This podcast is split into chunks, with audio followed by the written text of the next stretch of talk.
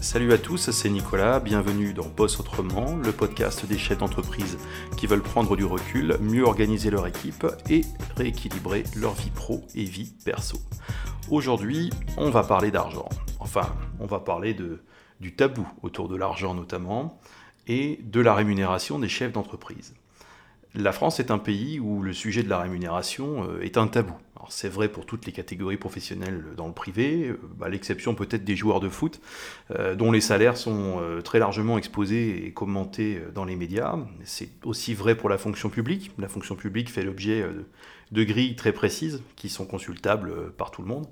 Euh, mais qui parle de, points d'indice, de coefficients et de rythme d'avancement euh, de manière tellement confuse et tellement technique que finalement, euh, pour s'y retrouver là-dedans et reconnaître en lisant ces grilles le salaire de son voisin, eh bien, il faut se lever de bonne heure.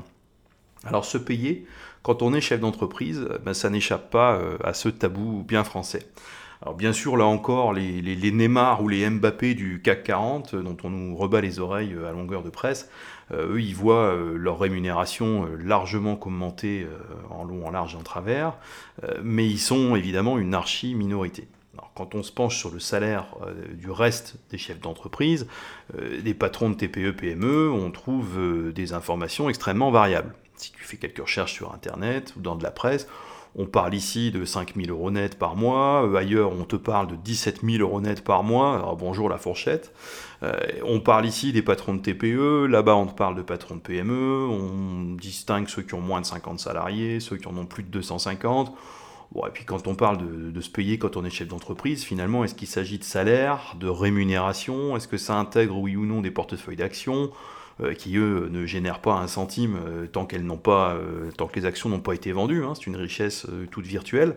Et d'autant qu'il y a pas mal de journalistes qui ont l'air de, vraiment méconnaître de toute façon la différence entre tous ces éléments. Donc au final, bien malin qui peut dire combien en moyenne devrait se payer un chef d'entreprise, surtout hors CAC 40. Alors finalement, il apparaît qu'un chef d'entreprise, il peut souvent plus facilement connaître les marges de ses concurrents que le salaire de ses homologues c'est curieux, mais c'est comme ça, et c'est la porte ouverte à la gamberge, euh, et surtout quand les temps euh, se font euh, difficiles quand on entreprend. Déjà, il faut distinguer deux cas. Quand on reprend une entreprise, on dispose d'un point de repère qui est la rémunération de l'ancien dirigeant, du cédant de l'entreprise. Donc, sauf à avoir racheté une structure dans laquelle, pour X raisons, l'ancien patron ne se versait pas de salaire, euh, le repreneur hérite la plupart du temps euh, bah, d'un budget euh, qui prévoit déjà un certain montant de rémunération. Parfois même un avantage en nature, comme le véhicule de fonction, quelquefois un logement, etc. Donc se payer quand on est chef d'entreprise en reprise, c'est souvent plus simple. On entre beaucoup plus vite, du coup, dans le costume du chef d'entreprise euh, qui a une rémunération, euh, on va dire, euh, socialement convenable. Se payer quand on est chef d'entreprise en création, par contre, bah, c'est une autre paire de manches. Quand on démarre de zéro, à la force du poignet, comme on dit, bah, il peut se passer un moment avant qu'on soit en mesure de se payer. D'autant qu'il souvent, bah, c'est un peu délicat dans son plan de financement initial de lever des fonds pour s'assurer une rémunération. Quand bien même on arriverait à le faire, euh, c'est pas évident de viser juste non plus. Hein. J'ai souvent vu deux cas de figure euh, par rapport à ça. Euh, des créateurs d'entreprises qui n'osent quasiment rien demander, quasiment rien prévoir en matière de rémunération. Et à l'autre bout, d'autres qui au contraire prévoient dès le départ une rémunération confortable et qui sollicitent ensuite des financements leur permettant d'assurer, entre autres choses, les dépenses liées à cette rémunération. Selon auprès de qui on sollicite euh, son financement, selon comment on bâtit son financement, l'accueil est extrêmement variable. Les banques, commencer par les banques, déjà, euh, bah, elles n'aiment pas financer euh, un besoin en fonds de roulement, et donc, d'une manière générale, les salaires. Alors encore moins le salaire du dirigeant, parce qu'il y a beaucoup de banquiers qui attendent du dirigeant ou du futur dirigeant un sens aigu du sacrifice, et parmi les premiers sacrifices qui sont attendus du chef d'entreprise, c'est la rémunération. Et, on va te dire des choses comme bah, on a besoin de vous sentir personnellement impliqué, personnellement engagé dans votre projet. Alors ça c'est un truc qu'on entend souvent. En clair, ça veut dire bah, en gros euh, accepter de ne pas vous payer euh, avant un, bon bout de temps, ou bien aller chercher d'autres sources de financement pour faire ça, parce que nous on n'est pas là pour vous verser un salaire. Bon. se payer quand on est chef d'entreprise, c'est donc pas l'affaire de la banque. Donc, next, comme on dit, on passe à d'autres sources de financement. Et donc c'est vers d'autres financeurs, investisseurs euh, non bancaires que le créateur d'entreprise va se tourner pour faire face à son fameux BFR. Donc ceux-là, ils ont une approche plus pragmatique de la question de la rémunération, ils acceptent une part de risque plus importante qu'une banque, évidemment, et se payer quand on est chef d'entreprise, c'est tout à fait accepté par ce type de financeurs et d'investisseurs. Mais pour mille et une raisons, euh, autant de bonnes que de mauvaises, les appréciations sont souvent très variables par rapport au niveau de rémunération euh, qu'il est acceptable de prévoir à court terme. Euh, on entend absolument tout et son contraire hein, à ce niveau-là.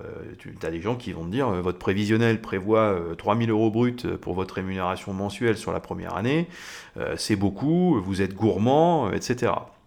Il y en a qui vont te dire ça. Et puis ben, quand tu auras revu le salaire à la baisse pour tabler par exemple sur 2000 euros par mois, ou bien quand tu iras voir tout simplement d'autres financeurs, investisseurs, tu entendras au contraire que c'est pas assez ce que tu as prévu. Et qu'ils craignent qu'à ce tarif-là, tu baisses les bras au bout de la première année, euh, surtout si tes précédents postes euh, t'assuraient un revenu nettement plus important. Euh, en gros, ils redouteront qu'au premier écueil, euh, bah, comme tu en as auras marre de, travailler 70 heures par semaine pour euh, te payer euh, des cacahuètes, bah, ils ont peur qu'au premier coup de, vent un peu compliqué, bah, tu retournes vers un emploi salarié qui sera mieux payé qui sera plus sûr, et puis bah, ils craignent que tu les plantes là au milieu du guet avec une entreprise qui n'est pas finie. Donc ne pas se payer quand on est chef d'entreprise débutant, du coup c'est très fréquent et chacun va tenter de garder euh, bah, le peu de moyens que dégage son activité euh, pour financer le développement de l'entreprise, euh, en veillant, comme on dit, à ne pas éteindre les braises en allant bah, trop vite chercher une rémunération qui va étouffer la trésorerie de l'entreprise. Il y en a beaucoup qui le vivent très très mal. Et euh, il y a tout le mythe autour de ça, euh, des débuts euh, difficiles, tu sais, la légende des débuts difficiles, il y a, un côté excitant à ça.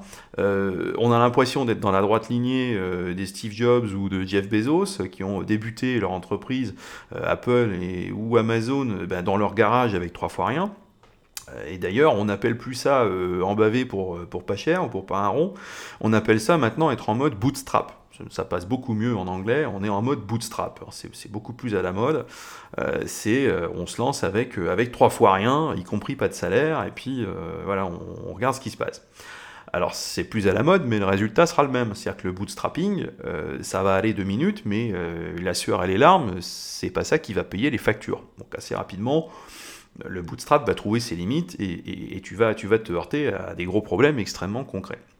Alors ne pas se payer quand on est chef d'entreprise, c'est également le chemin le plus sûr vers le syndrome de l'imposteur. À ce titre-là, euh, je te renvoie euh, à l'épisode 5 de notre podcast sur le sujet. Euh, et ce syndrome de l'imposteur, il va guetter notamment les plus jeunes créateurs d'entreprise. il s'agit de cette impression d'illégitimité, ce complexe d'infériorité quand on doit donner l'impression extérieure que l'entreprise avance, tout en étant intérieurement assailli de doutes et l'incapacité à se rémunérer, évidemment, elle va alimenter très rapidement et très naturellement euh, les doutes. Ça fait partie des premiers gros doutes qu'on a. Est-ce que j'ai bien fait de faire ça et de m'acharner à faire ça alors que j'arrive pas à me payer?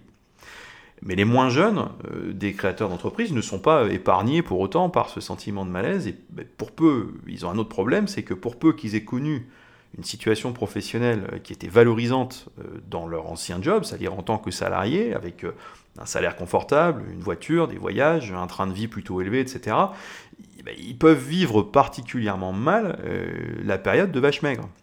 Alors pas seulement parce que c'est matériellement compliqué, mais aussi parce qu'ils ont, l'impression qu'ils ne sont plus rien professionnellement euh, tant qu'ils n'ont pas remis la main sur un certain nombre de, signes extérieurs de réussite, pour ne pas dire de signes extérieurs de richesse, que constitue notamment euh, un bon salaire et euh, tous les accessoires qui vont avec, hein, la voiture, la maison, les vacances, etc., etc.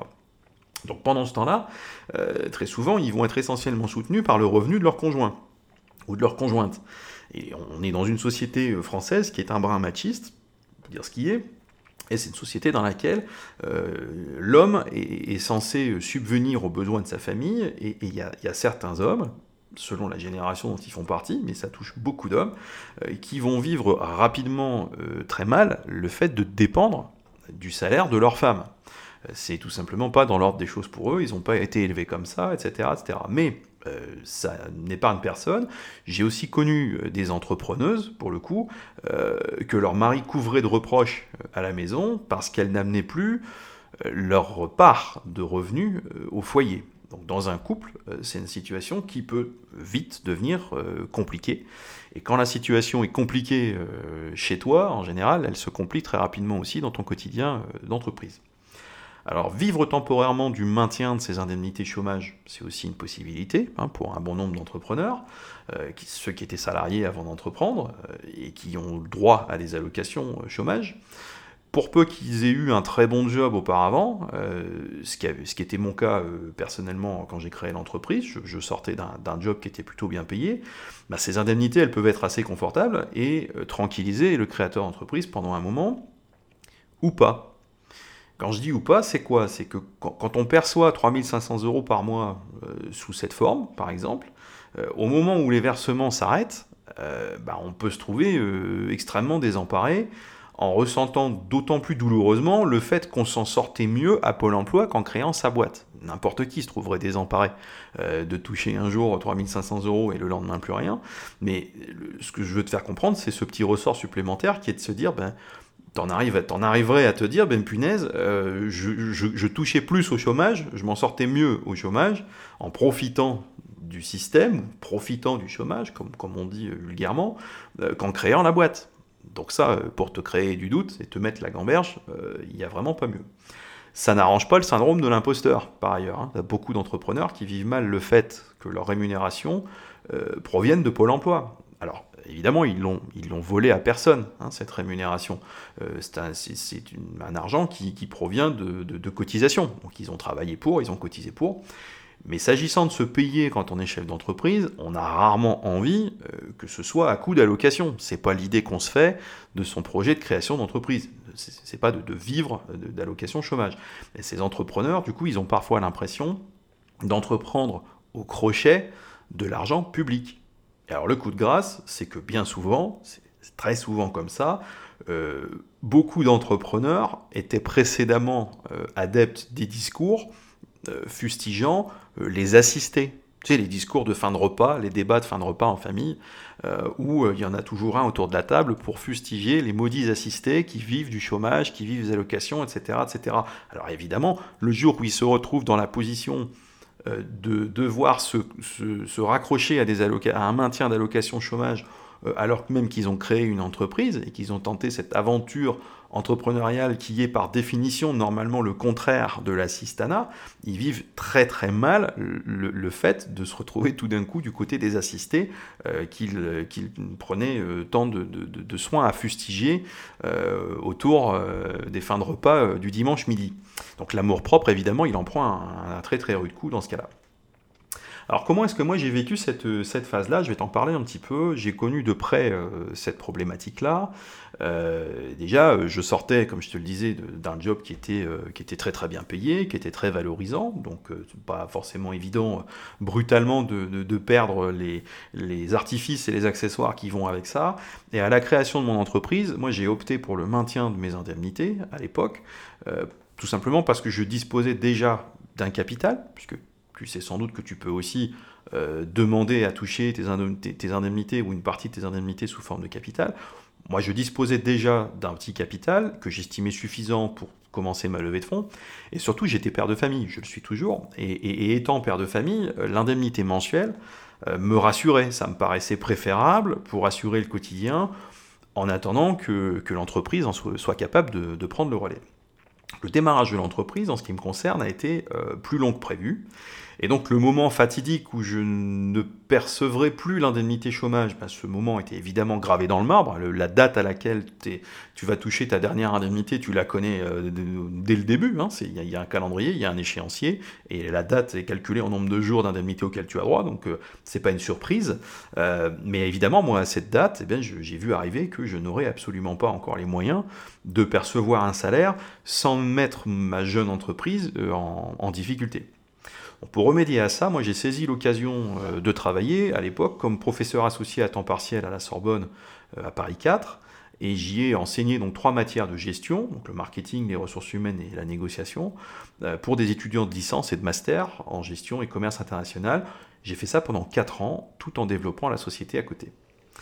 J'ai retiré de cette activité parallèle à la Sorbonne beaucoup d'idées, beaucoup de contacts, ça a été très intéressant cet aller-retour constant entre euh, la théorie et la pratique, ça m'a beaucoup apporté, euh, ça a construit beaucoup de choses dans ma réflexion euh, pour mon boulot. et puis mon absence du bureau tous les lundis pour aller faire cours, ça a aussi eu l'avantage de développer à vitesse exponentielle l'autonomie de ma principale collaboratrice à l'époque, qui a dû apprendre très rapidement à se, à se débrouiller sans moi les lundis, qui était traditionnellement la plus grosse journée de la semaine. Et puis bah, ça, ça, a contribué à développer son autonomie, son sens de l'initiative, évidemment, beaucoup plus vite que la moyenne. Donc il y a eu, du, positif dans, tout ça. Mais au moins les deux premières années, euh, j'ai eu du mal à me sentir à l'aise par rapport au fait que je me tenais devant les étudiants pour leur parler de gestion, euh, alors même que ma boîte à moi ne pouvait pas me verser de salaire. Donc ce fameux sentiment d'imposture, euh, j'ai baigné dedans pendant un moment. J'ai mis un moment à comprendre d'ailleurs finalement la dose d'admiration en fait que ça suscitait chez la plupart de mes étudiants. Moi j'avais plutôt peur qu'ils aient l'impression, alors je, leur cachais pas grand chose, hein, je leur expliquais euh, en gros pourquoi j'étais là euh, à la base, mais euh, là où je m'attendais à ce qui bah, peut-être à ce qui me trouve bidon du coup, j'ai été agréablement surpris de constater que ça suscitait surtout une bonne dose d'admiration chez la plupart d'entre eux plutôt qu'un jugement négatif. Et déjà, ils étaient en, fin de compte, ils étaient contents d'avoir devant eux euh, quelqu'un qui était un authentique spécimen d'entrepreneur. Euh, et, finalement, sur, sur ma troisième puis quatrième année de contrat, euh, une fois que été en mesure de me rémunérer, bon, ben, j'ai continué à ce poste de prof à temps partiel, professeur associé à Paris 4 par sécurité, mais aussi parce que je me suis trouvé libéré de ce, syndrome de l'imposteur, et que tout d'un coup, notamment sur ma deuxième partie de, contrat, ma troisième ma quatrième année, je me suis mis à vivre la, chose extrêmement différemment euh, du départ, euh, et je me suis trouvé capable d'emmener les débats à un niveau bien supérieur, tout simplement parce que j'avais bien davantage confiance en moi, du fait que je ne dépendais plus de ce job pour vivre, et que j'étais beaucoup plus euh, serein, et j'assumais beaucoup plus sereinement cette situation.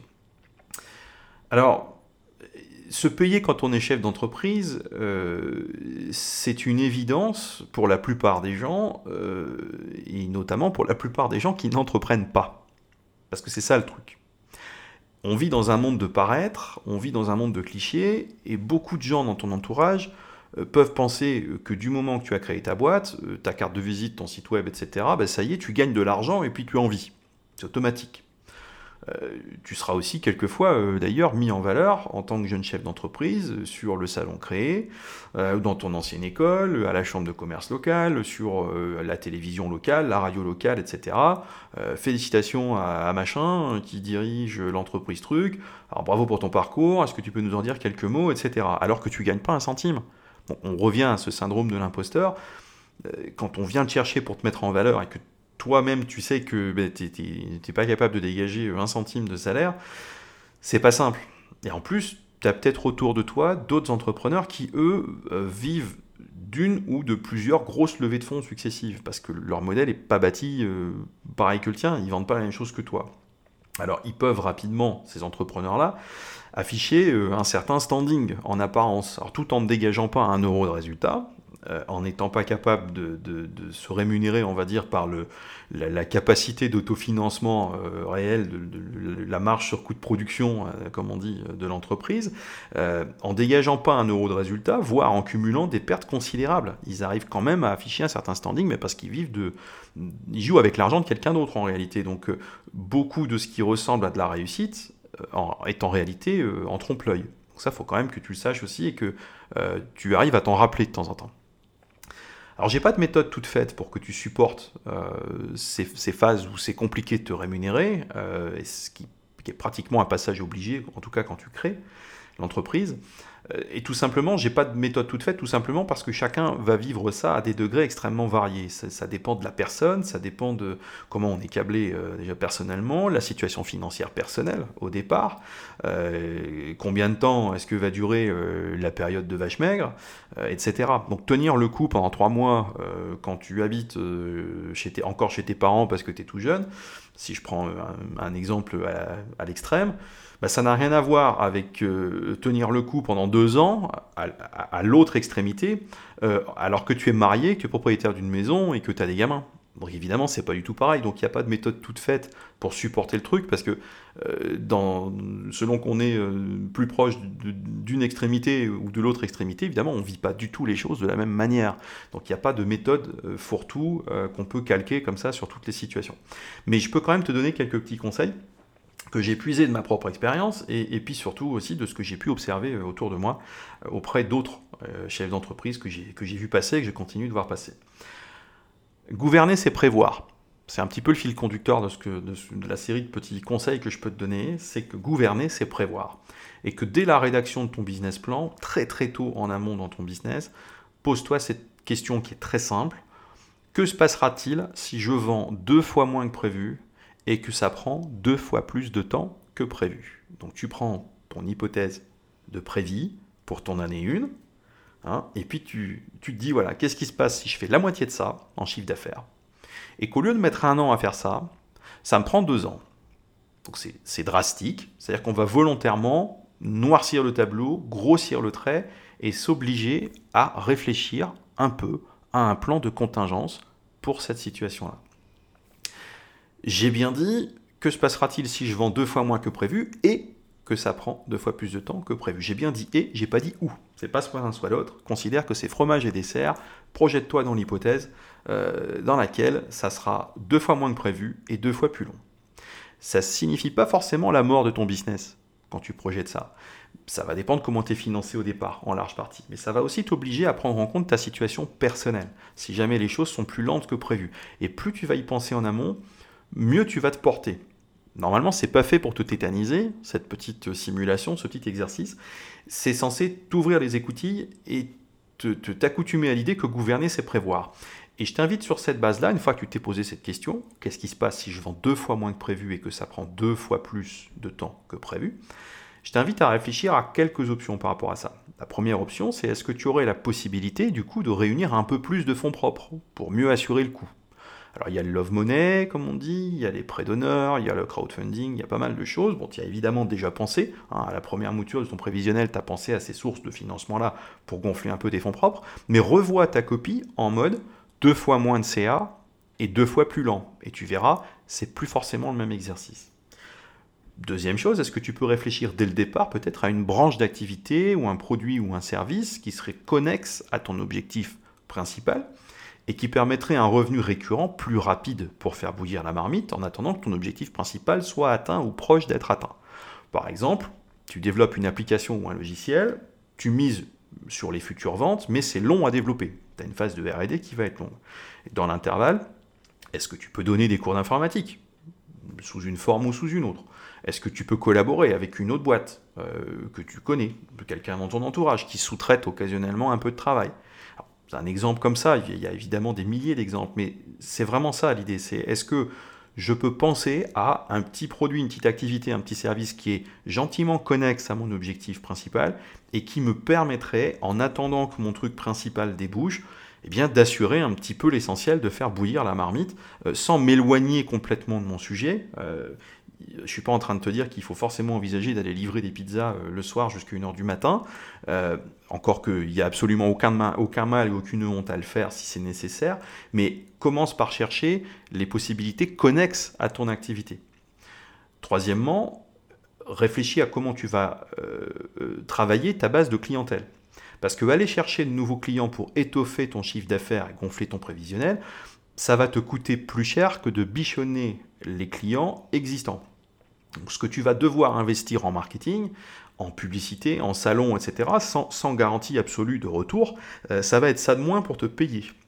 Donc bien sûr qu'il faut prospecter, je ne suis pas en train de te dire qu'il faut faire un business plan dans lequel tu prospectes plus, ça serait absurde, mais pose-toi la question de savoir ce que tu peux offrir de plus comme produit, comme service, à tes premiers clients de façon à augmenter euh, la récurrence chez les premiers clients, augmenter leur panier moyen et capitaliser à moindre coût sur la relation commerciale qui va t'unir à ces clients-là.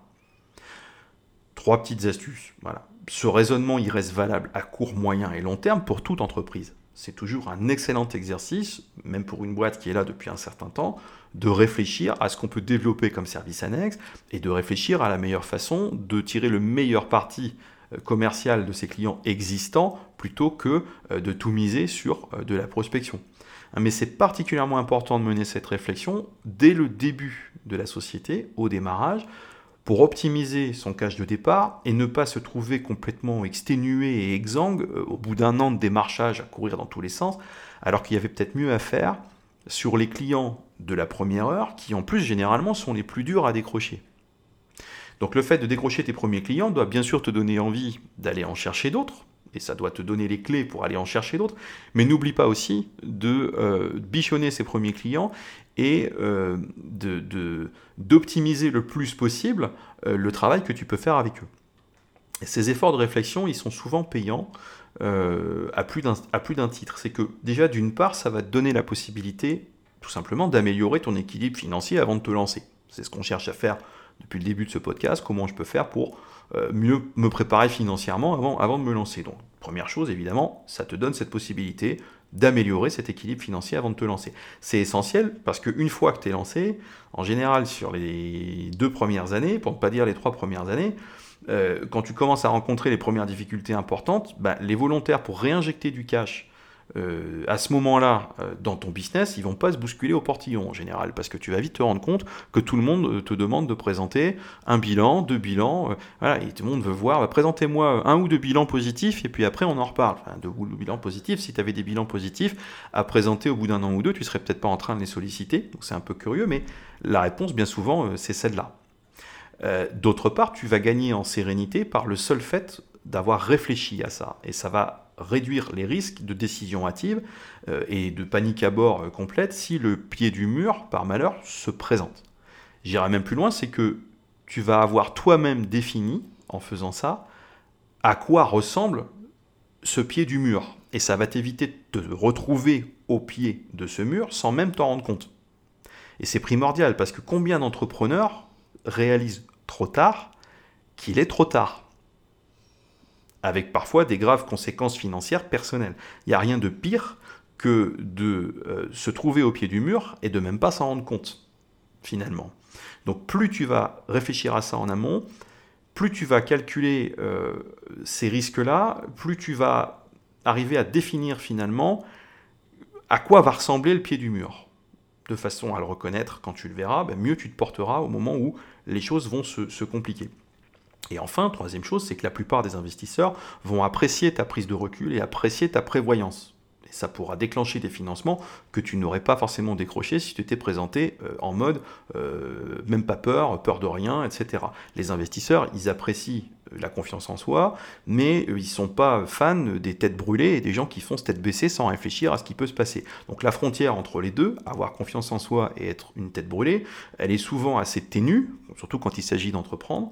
Donc tu dois placer soigneusement le curseur entre montrer que tu crois suffisamment à ton idée et montrer aussi que tu n'es pas naïf pour autant et que tu as quelques billes euh, auxquelles tu as réfléchi euh, si jamais les choses sont un peu plus compliquées que prévu.